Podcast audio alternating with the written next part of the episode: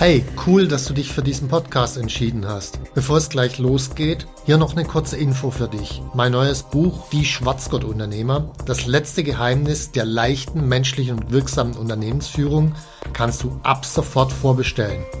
Den Link dazu findest du in den Show Notes. Es erscheint im Frühjahr 2024 und darauf freue ich mich riesig. Jetzt aber zurück zum Podcast und viel Spaß mit dieser Folge. Eine Milliarde Euro schon im ersten Monat. Boah, schon wieder so ein schleimiger Verkäufer. Mit meinem Sieben-Punkte-System kannst du das auch. Ja, zur Hölle will eigentlich so sein, sich mit einem gemieteten Ferrari zum Affen zu machen. Unternehmer sein geht auch ehrlich, authentisch und wahrhaftig mit meinem neuen Buch Die Schwarzgurt-Unternehmer. Garantiert keine Milliarde im ersten Monat. Die drei größten Fehler bei der Unternehmensgründung.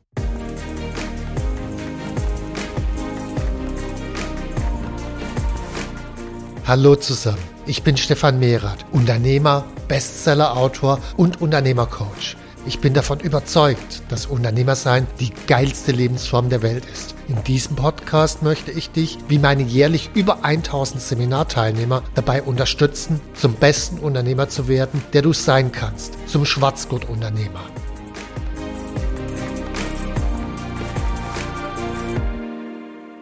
Hallo und herzlich willkommen zu meinem heutigen Podcast. Es geht heute um die drei größten Fehler bei der Unternehmensgründung. Ich werde immer mal wieder angeschrieben, du Stefan, ich will gründen, worauf soll ich denn achten? Jetzt muss ich dazu sagen, mein Schwerpunkt ist nicht, obwohl ich ja selber mehrfach gegründet habe, die Gründung, sondern mein Schwerpunkt sind Unternehmer, die schon länger am Markt sind. Aber was ich zur Gründung zu sagen habe, ist sozusagen aus der Perspektive von hinten wenn ich immer wieder Unternehmer bei mir in den Seminaren erlebe, die äh, Unternehmen haben, die nicht richtig gut funktionieren, wo ich feststelle, ganz viele Fehler wurden schon am Anfang gemacht. Das heißt, im Rückblick kann ich Fehler, die am Anfang gemacht wurden, sehr viel leichter identifizieren. Und deswegen kommt heute mein Ranking sozusagen die drei größten Fehler. Fangen wir mal an mit dem drittgrößten Fehler. Der drittgrößte Fehler, den viele machen, das ist äh, entweder nicht oder von einer falschen Seite aus anfangen. Was meine ich damit?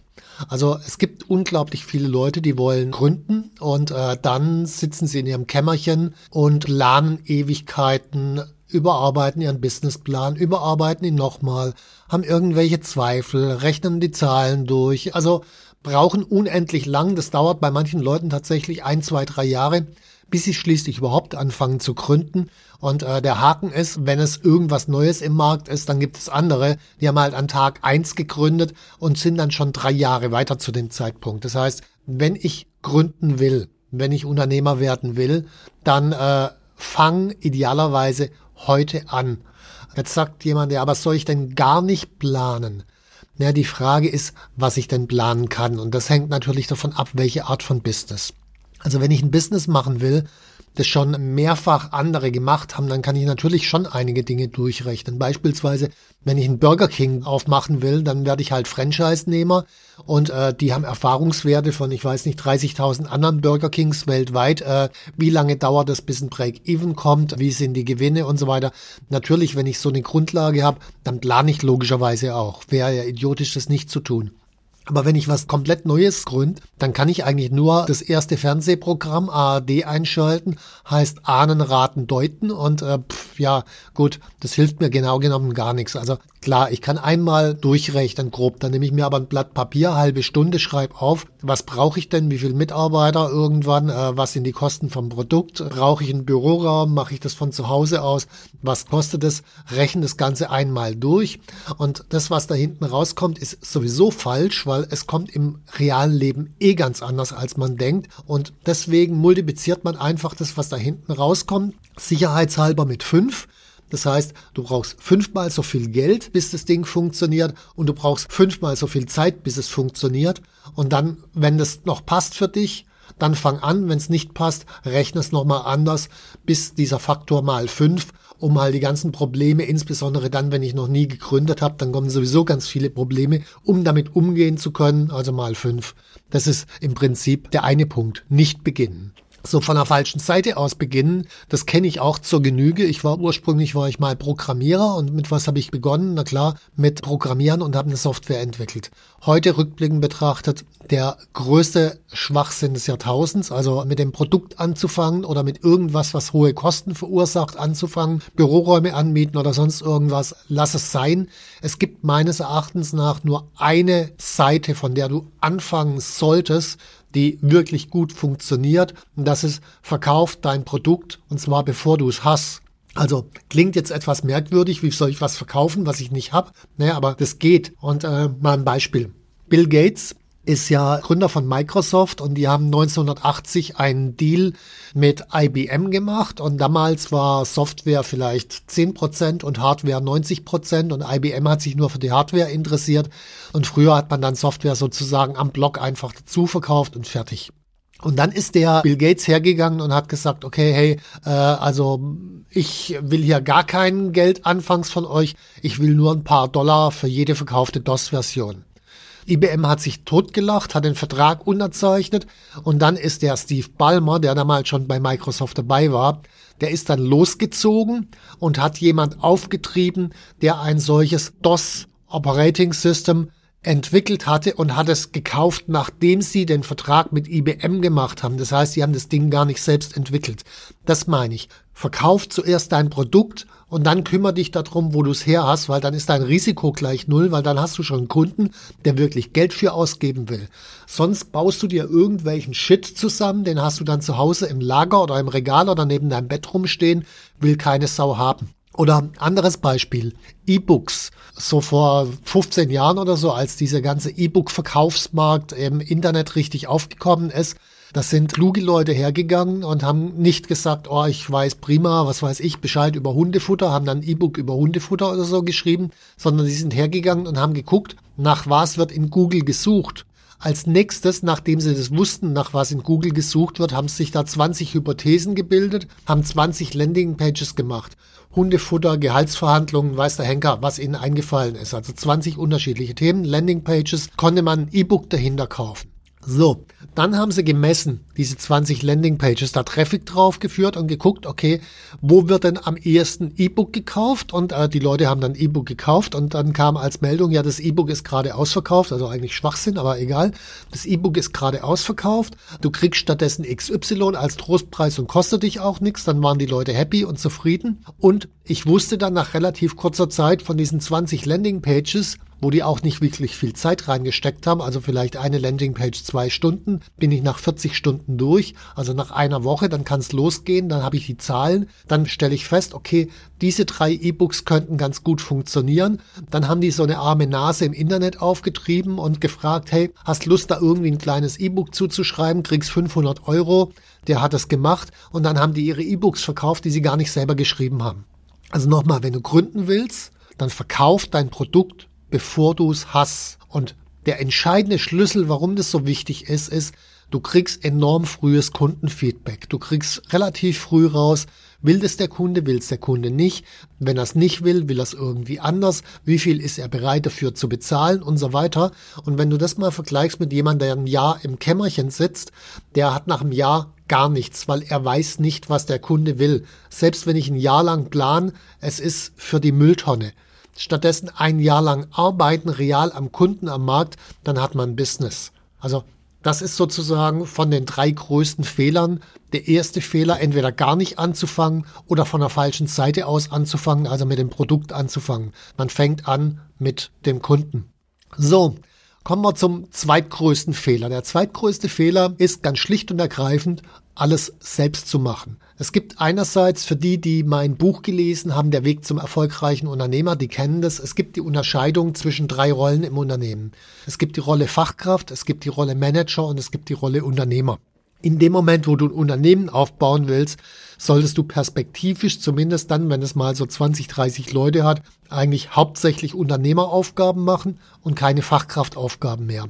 Fachkraftaufgaben sind zum Beispiel Programmieren, Rechnungen schreiben, verkaufen und so weiter. Verkaufen wirst du am Anfang müssen, insbesondere um einen Kontakt zu den Kunden zu bekommen, aber Programmieren oder Rechnungen schreiben musst du nicht. Also gib diese Dinge möglichst früh ab.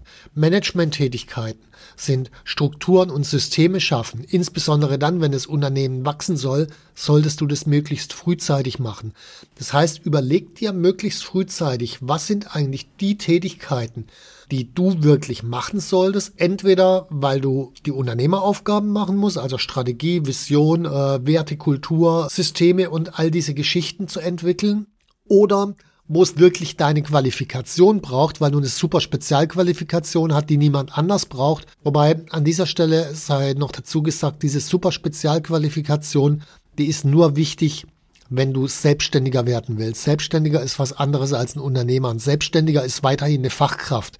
Der ist zwar super qualifiziert im bestimmten Bereich, aber da kann ich nicht wachsen, weil ich finde ja keine anderen Leute, die ähnlich qualifiziert sind wie ich, wenn ich so eine super Spezialqualifikation mache. Also wenn ich ein Unternehmen aufbaue, dann sollte ich das so bauen, dass es möglichst einfach ist und normale Leute das auch in einer guten Qualität aufgrund von einem gut funktionierenden System umsetzen können. So überleg dir also von Anfang an, auch dann, wenn du noch kein Geld hast, trotzdem, was kannst du alles abgeben? Weil das Wichtigste, was du im Unternehmen hast, ist deine Unternehmerzeit, deine Zeit über das System, über die Strategie nachzudenken. Alles andere versuch abzugeben an Virtual Assistants, die du stundenweise bezahlst, äh, Freunde, Bekannte am Anfang, die du stundenweise bezahlst an externen Dienstleister. Es gibt preiswerte externe Dienstleistungen wie Telefondienstleistungen und so weiter. Wirklich, gib so viel wie möglich ab. Wichtig ist an der Stelle zu verstehen, Zeit ist wichtiger als Geld. Also versuch Zeit für dich zu gewinnen, für deine Unternehmeraufgaben. Und wenn es am Anfang Geld kostet, kostet es halt Geld. So, das ist der eine Aspekt unter dem Fehler, alles selbst machen zu wollen. Das andere ist, viele wollen auch alle Fehler selbst machen, weil am Anfang, wenn ich ein Unternehmen gründe, natürlich mache ich Fehler. Äh, jede Menge Fehler. Das gehört auch bis zum bestimmten Grade zu. Aber ich muss nicht alle Fehler selbst machen. So. Heißt, find raus, wo gibt's Leute, die schon die Fehler, die du jetzt demnächst machen wirst, die die schon mal gemacht haben, damit du sie vielleicht nicht mehr machen musst.